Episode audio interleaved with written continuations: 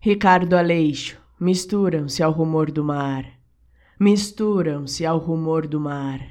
mas são e serão sempre o que são, ecos de tentativas de conversa, em línguas estranhas entre elas, dentro dos tombeiros a caminho de novos sucessivos desastres. Como ouvi-las sem tentar interpretá-las, dada total impossibilidade de ignorar suas cadências, suas inflexões, o granulado dos seus timbres, seu quê de coisa e de água fluindo em meio à água e mais água, e um nunca se acabar de água.